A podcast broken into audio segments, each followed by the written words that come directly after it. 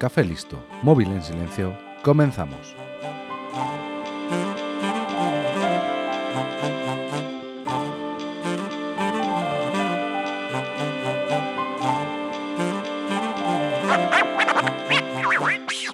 Desde pequeños, nuestros adultos nos meten el miedo en el cuerpo con relatos que vistos con una mirada adulta son ridículos, pero que cuando eres niño te asustan y mucho.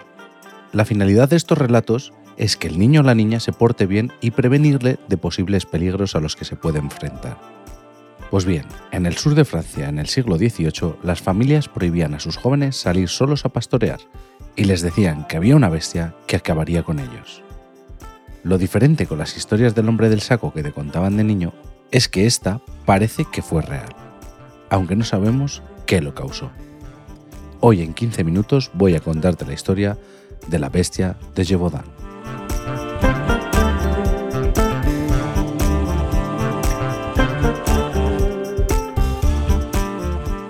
Tenemos que irnos hasta 1764, a una región del sur de Francia para comenzar con esta historia que aterrorizó a toda la región hasta el punto que el mismo rey de Francia tuvo que involucrarse para solucionar este problema que ya se estaba convirtiendo en una preocupación nacional. Algo que nos puede dar una pista de que algo ocurrió en esos años y en esa región es la cantidad de datos, fechas y testimonios que se conservan. Pero casi todo, por no decir todo en esta historia, huele raro y hay que cogerlo con pinzas. Todo comenzó el 30 de junio de 1764, cuando apareció muerta una joven de 14 años cerca de la aldea de Ubax, al sudeste del país. La joven había sido degollada y su cuerpo estaba parcialmente devorado por algún animal. Este ataque no hizo saltar las alarmas. Recuerda que estamos en una zona rural llena de bosques y en la que era habitual el contacto con la fauna salvaje. Y sin armas para defenderse, el ser humano suele salir perdiendo en el combate cuerpo a cuerpo. Tampoco pareció perturbar mucho la tranquilidad de la zona cuando el 8 de agosto apareció otra joven de 14 años muerta cerca de la aldea de Masmellán, en similares circunstancias. Pero las víctimas siguieron apareciendo una detrás de otra. La mayoría eran niños y chicas jóvenes. Tal fue la situación que la presión social hizo que la diócesis de la zona pidiera ayuda a las autoridades y el conde de Montcalm, que era el gobernador de la zona, ordenó a cuatro compañías de dragones, comandadas por el capitán Duhamel, ir a la caza de la bestia. Los dragones eran unas unidades militares a caballo que usaban mosquete y sable.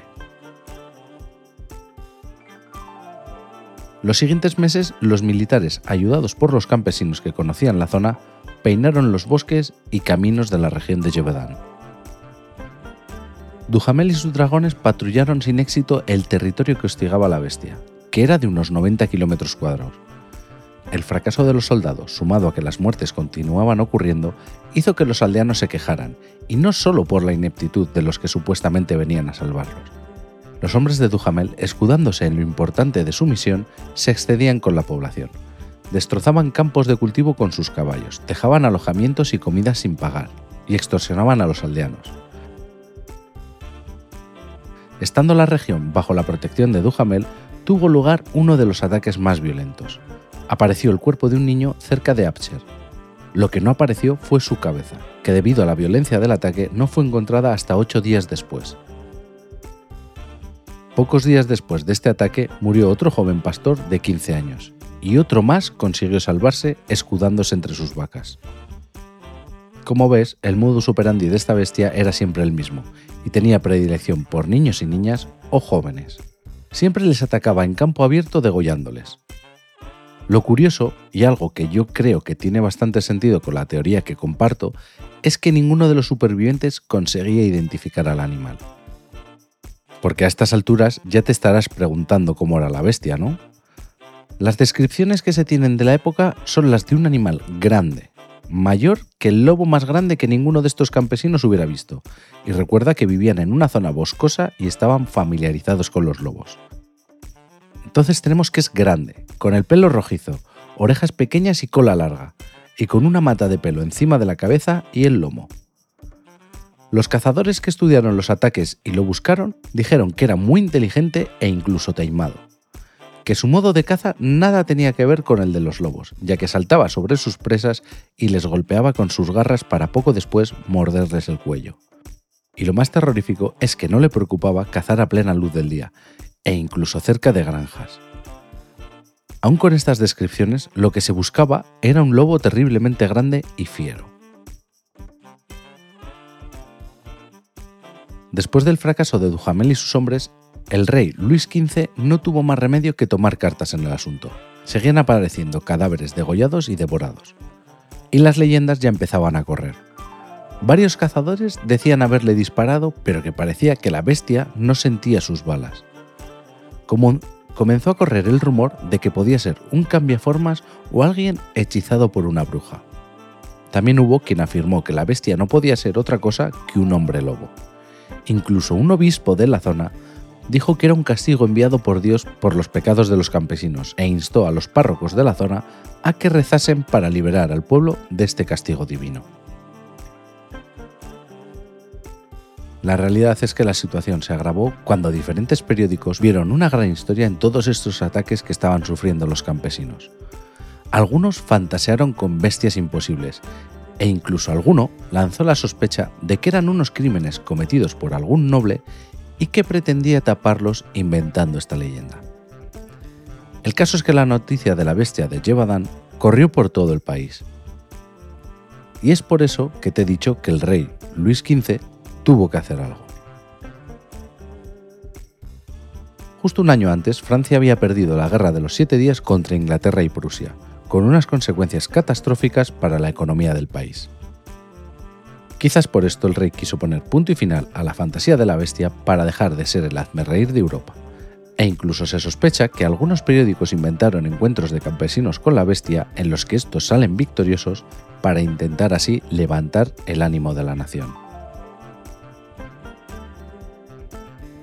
Cuando el rey intervino, puso al mando de la operación al que era considerado como el mejor cazador de lobos de todo el país, Martín de Neval.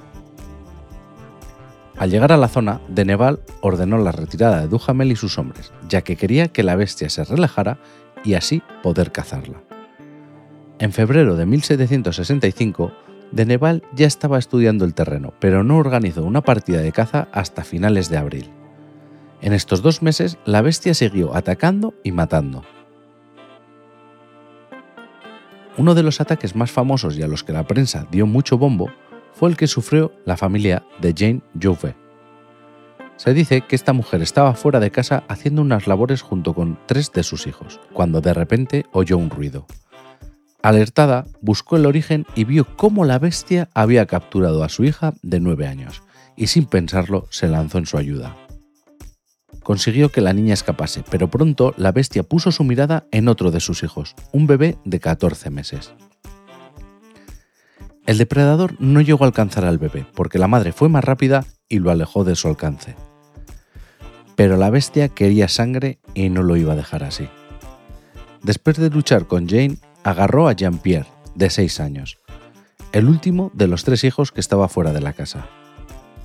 Lo cogió con sus fauces por un brazo, y esta vez la lucha de Jane fue inútil, y la bestia huyó con su presa.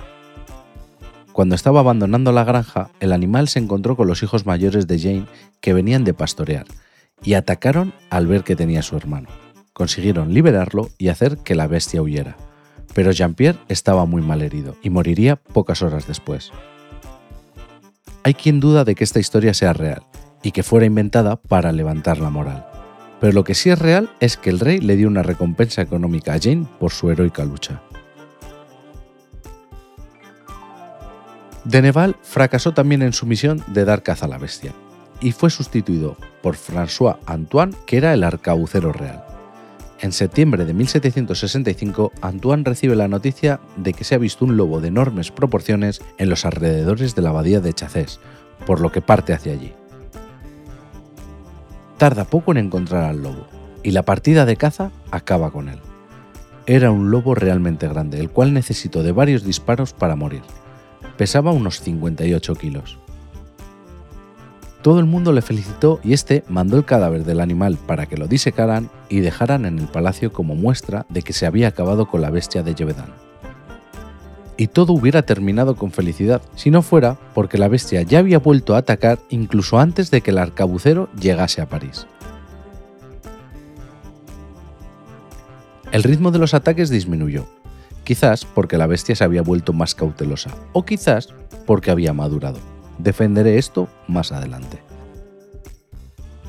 El caso es que para el rey y la corte la bestia había muerto, y nadie iba a volver a preocuparse fuera de la región de Yevedán. Pero allí seguían muriendo personas en las fauces de la bestia. 1766 pasó como un año en el que nadie pudo reportar avistamientos de la bestia, ya que los pocos que se cruzaron con ella murieron. En 1767, un cazador experimentado de la zona acabó con otro gran lobo, este de 50 kilos. También se atribuyó de haber acabado con la bestia de Yevedán, y fuera verdad o no, el caso es que nadie volvió a reportar un ataque de la bestia. En estos tres años, la criatura mató a unas 100 personas e hirió a otras 30, aunque hay quien dice que los muertos llegaron a ser 300. ¿Pero qué fue realmente lo que causó el terror en Yevedán?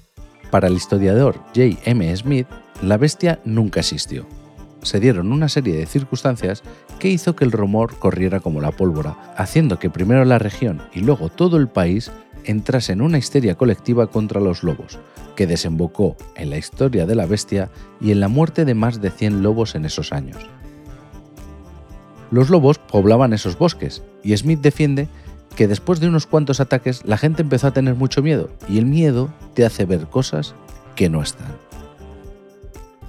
Pero esta hipótesis cogea un poco, ya que en los ataques descritos la bestia salta sobre sus presas y les ataca con las garras, y eso no lo hacen los lobos. Además, los lobos estadísticamente no atacan a seres humanos adultos, y la bestia no hacía mucho caso a esos datos. Para mí, la teoría que más cuadra es la de que la bestia de Jevedan fue en realidad un león. ¿Pero qué hacía un león en el sur de Francia? Se cree que se pudo haber escapado de algún circo ambulante o de la casa de algún noble que se lo hubiera traído de África. El caso es que la descripción coincide perfectamente con la de un león macho joven. Tú y yo sabemos identificar un león al momento, pero los campesinos franceses del siglo XVIII solo habían visto leones en grabados y dibujos y solo unos pocos afortunados. Los demás, si sabían lo que era un león, era de oídas. Y por eso puede ser que la gente no supiera identificarlo, pero sí describirlo. Los ataques de la bestia son similares a los de un león, y cuando te he dicho que al bajar el número de ataques quizás la bestia hubiera madurado, es porque un león joven tiene mucha energía que gastar y muchas hormonas que le hacen ponerse más violento de lo habitual. El caso es que es bastante plausible que si un león joven se escapa y está en una zona habitada por campesinos, lo más normal es que cuando aprieta el hambre los ataque, y se daría cuenta de lo sencillo que es acabar con ellos. Sea como fuera, el caso de la bestia de Yevadan siempre será un misterio. Y como lo prometido es deuda, en menos de 15 minutos te he contado algo que te ha entretenido o lo he intentado. Puedes encontrarme en todas las redes sociales como arroba arcachofas. Espero tus comentarios y valoraciones en iVoox, Apple Podcast y Spotify. Y recuerda que este podcast pertenece a Fantasy Factory, donde encontrarás otros podcasts que también pueden entretenerte. Un saludo y hasta la semana que viene.